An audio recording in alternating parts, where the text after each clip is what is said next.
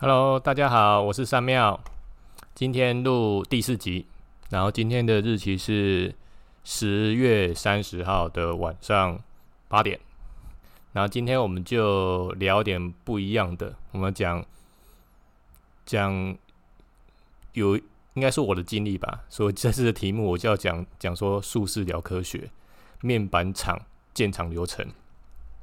我在讲这个题目之前啊。我我就比较 正式的自我介绍一下我自己的学经历啦。我不知道在第一集有没有讲那么细啊？我我这次就是稍微讲详细一点。我我是云林工专动力机械系毕业的，就是现在的湖北科技大学。啊，那时候我是念五专啊，不过蛮妙。那时候我是麻瓜，其实我在 学生宿舍遇到蛮多神奇的事情。后续有机会，这那个小故事我再分享。然后五专念完呢，我就继续在那边念升升学二技，因为那时候刚好学校改成湖北技术学院，然后直接在那边念的二技，所以我在湖北待了七年。然后二技念完毕业之后啊，那时候我就开始考研究所。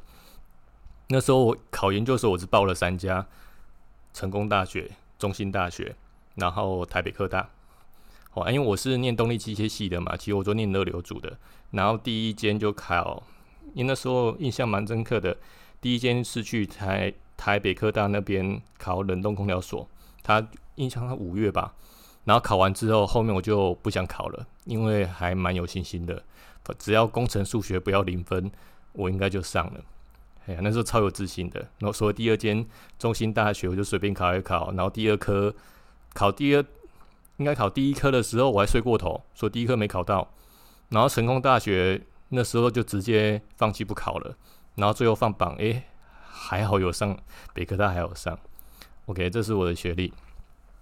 然后我在接下来讲我的经历，就是我在二零零六年就那时候面试上了奇美电子，就是现在群双光电。哎呀，那时候也是我学长介绍的啦。哎，就进来那边的厂务系统做厂务的空调工程师，然后二零一零年就是混的还不错，就就被调到技术部，然后升成升成工程部的副理，然后在二零一四年啊，就是受不了那种高压生活了，想要逃离那个单位，然后就在一个因缘巧合下，应应该是那时候啦，那时候郭台铭在群创光群。群创这边要招兵买马，要去大陆成都盖一个面板厂，然后那时候就找不到一那个盖厂的的 leader，所以那时候找了那是当下的那个群创的协理叫徐根龙，然后呢就因缘机会下，他就在开始找常务系统人，那时候第一时间就是就去问问我们那时候的常务总处说：“哎，你们家谁无尘室最厉害？”啊，我就被推荐出去了。一开始可能只是问一些，以为是技术服务啦。啊，后来就在某一个奇妙的场合下，那个我前老板就问我说：“哎，景松，你要不要去跟我去大陆改厂？”啊，当下陪我去那个会议的还有一个厂务的处长。我那时候几乎好像没有考虑，我直接马上回答说：“好。”然后旁边处长就吓死了，就马上出去打电话。嗯，我我猜当下应该是打电话给我们总处长了，说：“哎，锦松说要去大陆了，因为就少了一个人了，马上回报这样子。”啊，所以二零一四年呢，七月我就七月底的时候，我就和那个红海的副总，我们就一起去大陆的成都要盖厂。那时候那个厂叫天翼天翼光电，不过那厂最后没盖起来了。啊，为什么没盖起来？很单纯，那时候的成都的市长是。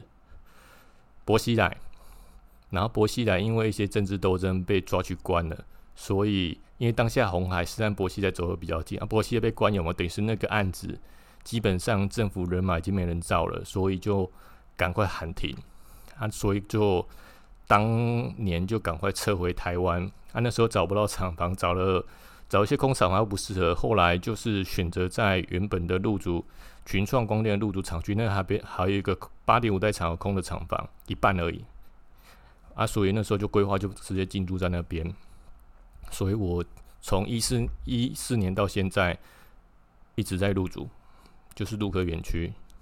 哎呀，然后那时候就是一四年就出去嘛，那时候本来是规设定啊，我是一个建厂的经理、厂务经理啊。后来因为一些关系，就是厂房规模、还有组织关系、还有和群创关系等等的，我就变成那个副总的特助。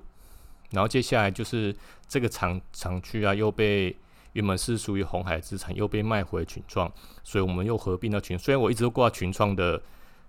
的那个工牌啦，其实我一一直没有转出来，哎呀，所以最后又回归到群创，然后我就变成我的我的前老板就是副那个红海副总就退休，然后就变成另外一个总厂总厂长接这边，我就变成总厂幕僚，然后一直到现在，哦，算一算也一九年了，真的时间过很快。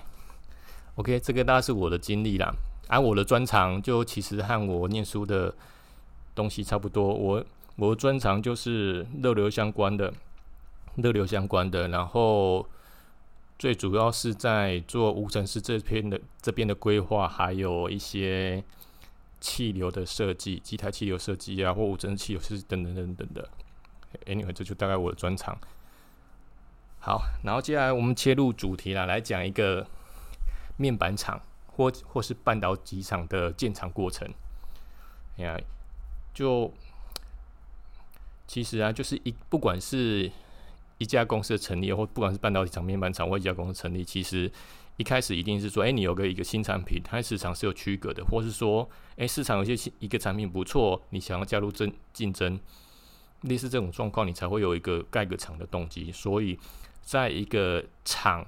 建厂一开始一定是说，哎，你有个新产品有被开发出来，然后第二个就是经过市场评估有没有 marketing 评估，说，哎，这个东西卖出去是可以赚钱的。哦，这个大概是步骤二，然后大概又开始说，哎，如果假设既有公司的话，可能就是在成立一个建厂小组啊，开始规划怎么怎么建啊等等的。一开始是是 marketing 那块，还不会到建厂这块，等于是说，哎，你要做市是做完市场评估之后有没有？有可能如果没有公司的话，就会成立一家公司，然后开始正式筹资等等的。钱到位之后，因为筹完资有没有看有多少钱，接下来才会开始规划说，那我们要我们这个厂房要盖多大？哦，也等于是说我这个厂房建设计的产能要多大？所以接下来就是基础基础技术团队就会开始建立起来了。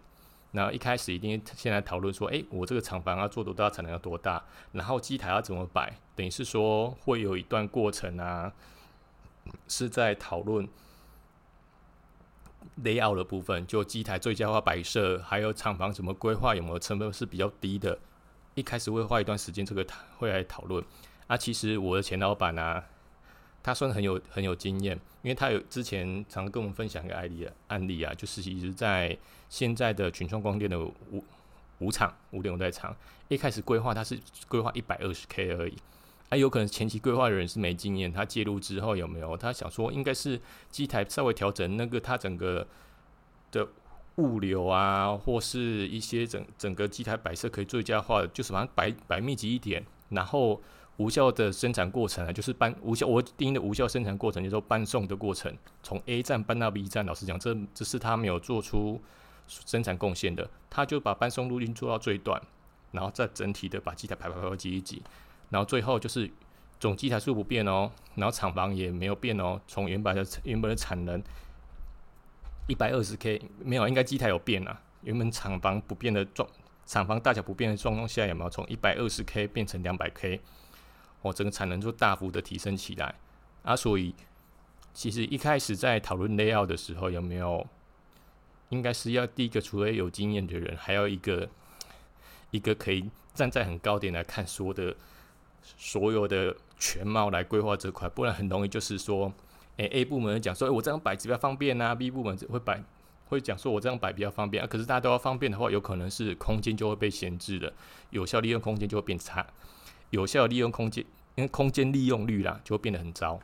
OK，这个大家是 layout 部分，我简单讲而已。然后接下来有没有 layout？你讨论出来之后有没有？接下来其实有一个很重要的重点，叫做编编列预算。预算呢，其实一开始预算都很 rough 啦，就是很粗糙，因为你不可能在机类要讨论类要过程有没有马上说去询问报价？因为像机台要买机台，或许会比较简单，你可以询问一下 maker 有没有，就是厂商说，哎，大概是口头报价大概多少钱，我就大概编预算。哎，机台反而单纯啊，可是，在厂房建制，因为太复杂了，就厂房建制有什么有什么厂厂务系统啊，厂务系统又分成很多。空调、电力、水务、气化等等分得很细很细啊，大部分都是管线啊、管路等等。它的报价太复杂，而且一开始并没有一些管线设计的图，或是很明确的机台的配置图。所以其实一开始我们在做一些一些预算的预估啊，无外乎都是第一个产能大小去推估。哦，大概是几代线，我们大概每 K 大概多少钱，或是说用厂区大小来推估，就每平方米建造成本要多少钱，或是从机台的 UM，我讲 UM 是 utility utility matrix，就是它的一些 utility 就是水气电这些的那个使用量啊，大概多少去做推估。哦，推预预算预算的抓取大概是这几个方式，就分成两类了。刚刚讲工厂预算就大概机台类。机台的报价报出来就差不多了，然后厂务就会比较复杂，就是厂务各大系统，然后还有土建系统，还有 hookup 系统，很多等等的，它都会用一个比较 rough 的东西去估，就是刚刚讲就比较 rough 米平方等等的一些经验值去估，啊，估出来之后有没有？接下来就是送到董事会去拍板决议，说，诶，大概这是预算会给我们多少钱？通常这样来来回回会一两次啊，就是会觉得，哎，这样预算太高，大概大家都要调整，然后预算重新审 review 一次，review 看看，等等等等的啊，不然就是老板大老板大刀一砍，说，哦，你这一百二十亿太多了，只是给你一百亿，看你要怎么做，你们要想办法 cost down 等等的，OK 啊，然后预算就这样长出来了，然后接下来，因为我是常务系统出来的嘛，所以我在讲常务那块的建厂设建厂的流程。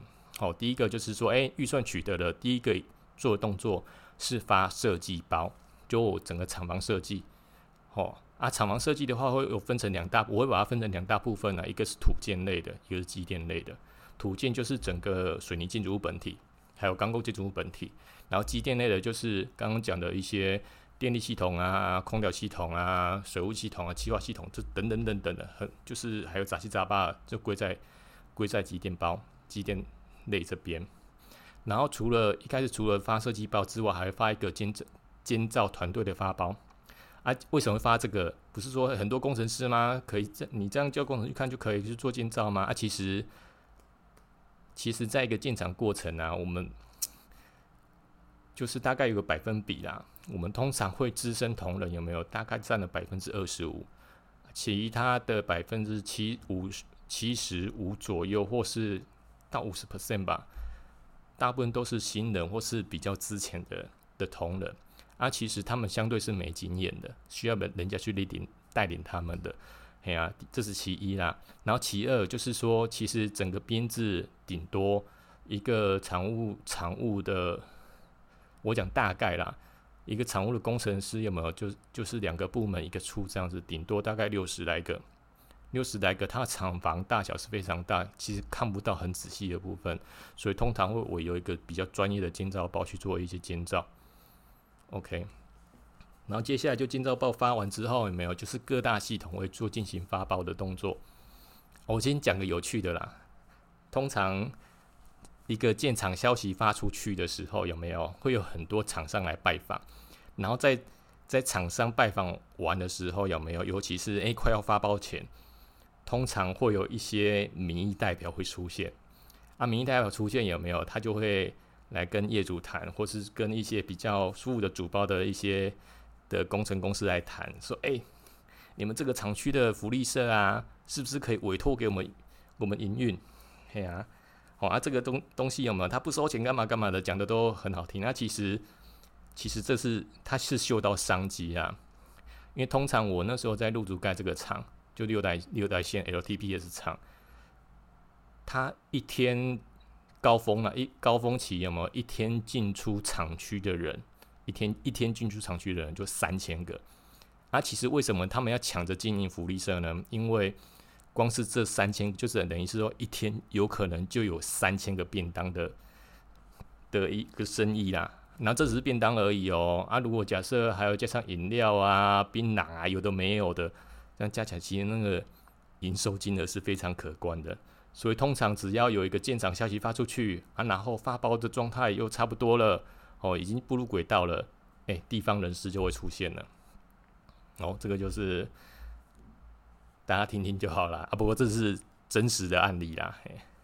OK 啊，然后接下来我讲讲产物的各大系统。各大系统啊的发包，我讲一，我想我看一下我讲多少时间了哈，先讲了十五分钟了，我稍微就讲稍微细一点点啦，就是大概这些系统啊分这些 section 有没有分了哪些系统在运作？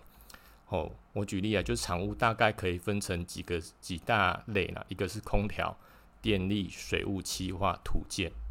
哦，我们先把它分成五大类啊。土建大概比较单纯呐，就是钢构啊、混凝土啊，就主主体建筑物的外壳这部分是他们负责的。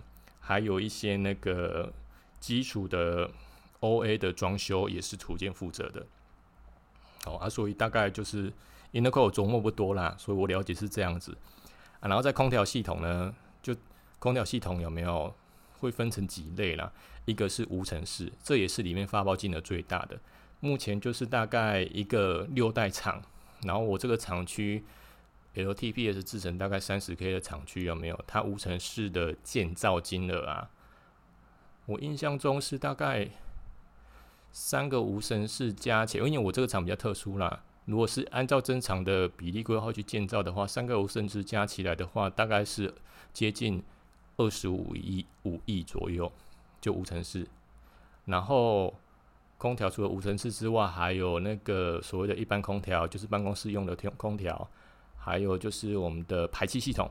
哎，这个比较重要，其实就是机台有很多一些 有毒气体呀，或是一些一些比较脏的气体，有没有需要把它抽到抽到机台外面的？那时候就会就会把它衔接到我们排气系统管路，把它排到我们的。空污处理设备处理完之后，再排到大气那边去。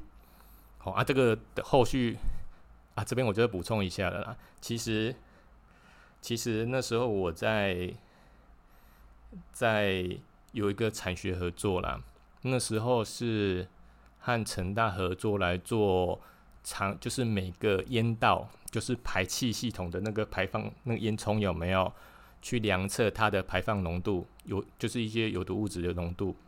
啊，然后浓度有没有 check 是不是在法规内？原则上都是在法规内啦。啊，不过就是排排排排到排出去有没有？因为经过大气会扩散嘛。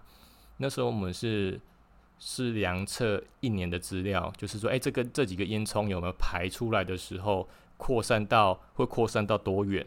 然后在多远的地方还会闻到味道？因为每个化学物种它有个修率法则啊，就是大概多少 ppb 的时候你会闻到味道。那时候我们就做的这个飞机一些分析啊，其实那时候我看到模拟结果啊，其实我得到一个结论，就是在园区有没有方圆两公里，如果可以的话啦，就尽量不要住在那边，因为其实我们是模拟单一个厂房嘛，如果很多厂房很密集的话，它的排放量其实很高的啊。不过大家都是符合法规啊，可是如果假设像台南地区好了，在冬天这边都是背风，背风状态，就是很容易做气流会流会停滞。所以，如果假设住在南部，都会发现说，哎，怎么到秋秋天、冬天的时候，空气的 PM 二点五会很高，不然就是雾霾很严重，就雾茫茫那样。啊，其实就是，哎，可能是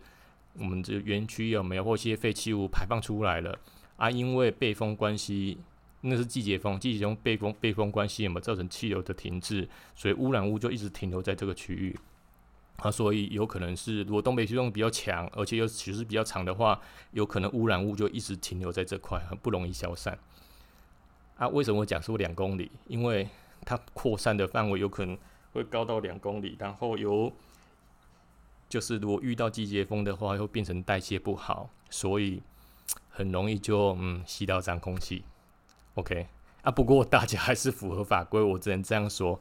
哎呀啊，所以如果住在园区周遭的，其实还蛮建议，就是在尤其是南部的啦，台南科学园区，或是鹿竹科学园区，或是在高雄的其他工业区好了。如果假设外外面空气那雾霾很严重，雾茫茫，其实还蛮建议不要出门运动的，不要在户外运动，因为你出去的话，有可能一直会吸收一些脏空气进到你的肺。啊，至于能不能排出来，也不清楚，因为太多太多污染物了，我也不知道到底哪些会直接丢在你的肺部里面，哪些可以排出来，诶，不知道，所以只能说，诶，尽量不要去户外运动，诶，这是很诚恳的建议。OK，空调系统。的排气部分大概这样子，然后除了排气之外呢，还有冰机系统，就是说无尘室啊需要把热量带走，或是空调系统需要把热量带走。我们一般都是做窗型窗型冷气嘛，啊，如果在一个比较大的工厂的话，会它是会设计一个冰机系统，因为它的运转效率比较好，用的电费每一冷冻吨用的电费是比较比较低的。好啊，所以就是大概这样在，所以就用这个大型的冰机系统去做冷却。啊，通常设定温度有几个啦，因为每个人用不一样。我在这边是是用七度和十四度，七度做除做除湿。那如果是一般的话，一般空调的那个就是我们办公室的空调，都大概用十四度的冰十四度 C 的冰水进去去做冷却，这样子。啊，不过用比较用十四度 C 这种的冰水去做冷却的话，有个优点呐。就是它冷冷却出来的，就是我们吹出来冷风有没有相对是比较不干燥的啊？如果用现在的窗，就是不管是你分淋式啊，或是窗型这种用冷媒的有没有？其实它吹出来是很冷，可是它是相对是比较干的，所以通常用用这种冷媒式的冷气的话，有没有？其实睡觉如果比较敏感的，就像我。鼻子常常鼻塞的，容易过敏的，常常就是鼻子会突然很干，不然就喉咙很干，然后一直咳嗽，然后必须要放一个加湿器在房间。OK，大概这样扯远了。好了啊，然后空调还有一个就是我们的 Clean Dryer 叫 CDA 系统啦，就是供应一些比较高压的那个干净的空气给机台使用。好，这是空调系统啊，电力系统就很单纯啊，就是高压电、低压电、弱电，嘿。弱电，我讲弱电系统就特别讲，弱电有可能是我们这通讯系统，通讯系统也也统称在弱弱电的一部分，就电话线啊、网路线啊等等的。哦，这是大概电力系统。然后水务系统的话，就是就是一些纯水的供应、冷却水供应，还有一个是废水处理。其实，在常务。空调比较复杂系统是第一个是空调系，你在常务系统有没有比较复杂？第一个我觉得是空调系统相对是复杂啦，因为你要面对很多机台和工和一些 user 相对是复杂的。然后第二个就是水务系统，因为它它就是要把机台一些废除废除就是除一些废水有没有收集回来，经过处理再排放出去。啊，其实如果假设水质异常的时候，排放异常的时候有没有？那个会鸡飞狗跳了。我举例了，如果假设一些某个化学物质物质的监控指标有没有超标了，然后超就从你的废水排出去又超标了，然后科管局来检到了，如果严重的话有没有？他科管局那边可以要求你这个厂勒令停工，直到你改善为止。你知道，而且其实大家没概念，因为常常新闻有没有在说，哎，这个工厂有没有罚那么大工厂或那么大工罚款二十万？好啊，其实罚款其实都是事小，比较可怕的是停工。你只要停一天，有没有损失的金额都非常恐怖。我就刚举例还来讲了，就是刚刚讲说，哎，进出一个厂区有没有高峰期，在建厂过程高峰期是三千个人，突然停工一天，这三千个人有没有是没有做贡献的？可是他们还是要还是要算钱，哎呀，因为他们都大部分有可能是算天的干嘛的，他还是会跟你算钱哦，所以这造造成一些很大损失。这个是其次的，因为如果假设把 milestone 有没有再 delay 一天、delay 两天，有没有有可能影响量产的时程，所以会让你的量产的计划有没有往后退，等于是那损失金额会更大。哦，所以就是说，其实在做一些罚款动作比较可怕的。是在停工，而不是在那个罚款几十万，那都是小钱。比较可怕是停工这件事情。好，水务系统大概这样啊，然后气化系统有没有？就是一些特殊气体还有化学体化特殊化学品的供应。那通常这两个都是最毒的一个系统在这边呢。那不过他们在这个这个化学系统有没有一个特点？就是说他们在供应这些气体或是供应这些化学品有没有有层层的关卡？然后每个关卡有没有它都是要 check 到很谨慎才能做一些动作。因为毕竟如果假设有毒气体一排放出去的话，如果泄漏了，有可能就会出人命。所以这块的安全系统会做得非常等级会拉得非常高。好。产物系统的各大的系统包，我大概简单介绍是这样子的。哦啊，然后有一些比较小的，就像一些总物类的、环安类的，环胺类是有一一个基本的金额在那边，可是不大。哦啊，然后总物大概就是一些园艺啊、办公桌椅啊等等这些，就是就是归属的种类比较相对没有那么技术性。哎，好，大概产物系统是这样子。然后我接下来讲，继续在讲的整个流程啊，就是说，哎，产物的主要系统有没有？哎，都发包完了。其实接下来就是厂商就进驻开始做一些工作了。然后在过程中啊，有一个角色非常重要，就是我们我们在工厂讲叫 IE 啊，就工业管理这工业管理这块的，就是说你要想说厂房面积就是那么大，然后同时要三千多个人挤进去，有可能就是会。会有厂你工作区域的 overlap，哎，就是这块工作区域可能是 A 厂商要做，B 厂商说要做，C 厂商也要做了，啊，这时候必须必须要有人协调，有可能厂商会自行协调了啊，不过最终还是会有业主这边的 IE 啊来协调，说，哎，什么时间点这个工工程包进来做，然后这个你要做完之后再衔接 B 厂商进来，然后这样子这样，然后搭配好，这样才可以有效的掌握整个工期。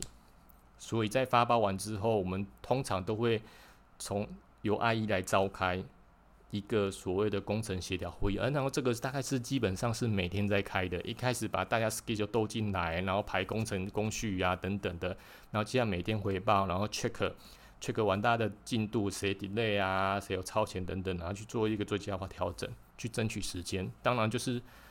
其实就是能够把工程时间缩短，等于是后续我在量产的时程也就会跟着提前，这是比相对是有利的。OK，好，然后就刚刚讲，哎，工程包进来做了，啊，做完之后大概哎，常务系统好了，无尘室差不多了，然后机台也进来了，然后接下来就是 utility 的 tie in，就是刚刚讲的水气电这个东西有没有接到设备？接到设备之后有没有？然后厂商就开始调机的，调自己的机台，然后接下来就是最关键的。第一个 sample 产出的产出啦，就是大家都是在很困难的状况下，把第一个产品，因为我在面板厂嘛，就让出第一片的的面板，把它点灯点亮，哦，代表代表说第一个第一个产品产出了，然后这是一个蛮重要的 milestone，代表说，哎，相对是有成功的，虽然良率都很糟，像我们一开始一开始让出的产品良率大概只有五帕不到吧，哦，不过哎，至少。有成功的东西出来，只是说后续就开始我们要做一些 fine tune 了，就一些制成一个设备的参数的最佳化调整等等等等的。好，然后就是，然后接下来就是慢慢进入量产了。啊，在量产之前呢，就是第一片出来之后有没有后续另外一个比较重要团队就要从这边进入，应该说制度了，就是 Q 的制度。好。等于是说，Q 团队的制度要开始建立，因为一开始大家都是兵荒马乱嘛，接下来建立制度才有，才会慢慢的上轨道。啊，那时候我我除了是接，因为那时候我是特助嘛，就什么东西都做。啊，那时候 进场过程中，Q 的没人负责，我是跳出来的，就带着我同事帮协助把 Q 的一些基础制度把它建立起来。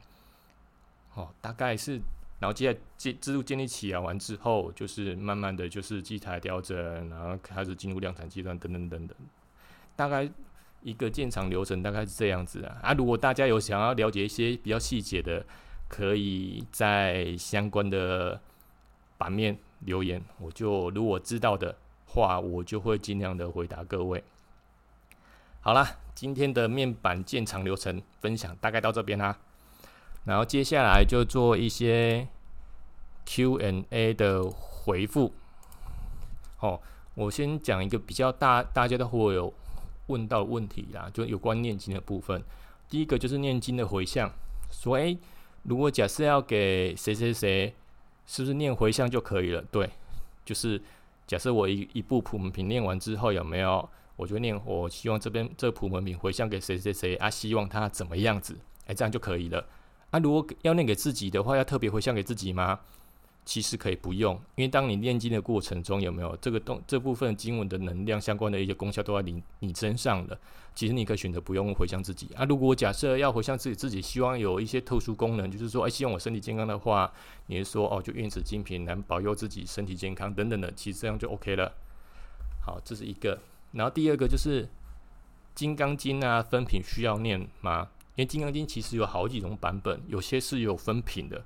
品一、品二、品三、品四，啊，其实我我最后常念不是念这个版本，因为我觉得哦好复杂，还分那么多，我就念我不知道是哪个本，就是没有分品相的，我就念那个版本从头这样念到尾顺顺的。啊，至于念有分品啊没分品，其实功能都一样，因为它本文内容内容是一样的，所以念一定有效。OK，然后接下来第三个问题说仪轨需要念吗？就是前面就是。一些开经记啊，或是说念一些奉请谁谁谁啊，其实这个东西要看场合啦。如果假设你在寺庙里面的话，你因为相对保护已经比较 OK 了，其实你念就有功效，也不用特别去请他们来了啊。如果假设你要特别念这个也可以，哦，这是一个。然后第二个，如果假设是在我这样讲啊，哪边比较不适合念经好了？哦，就像第一个，就越复气场越复杂的地方越不适合念。哦，我举例，就像可能是在 坟场复坟场啊，哦，这个东西因为太多了，你念经有可能大家都靠过来，或是你相对那边气场很不好的地方，有没有？你在奉在请神有没有？请请诸佛过来有没有？因为气场真的太糟，有可能他。到达不了，或是说去到你那边花非常大的力气，哦，当然就是尽量在气场非常混乱的地方，就尽量不要念经。我举例就是坟场，或是那个医院，哦，医院有些好，有些坏，那是看场。我是建议就是风险管理，医院就尽量也不要念，哦，毕竟相对那边比较多人往往生嘛。第三个就是殡仪馆，殡仪馆除非就是一些道行比较高的，就是有念经在那边念经啊，或是。在念经请神有没有？当然比较高，基本上他们那些神佛都会到。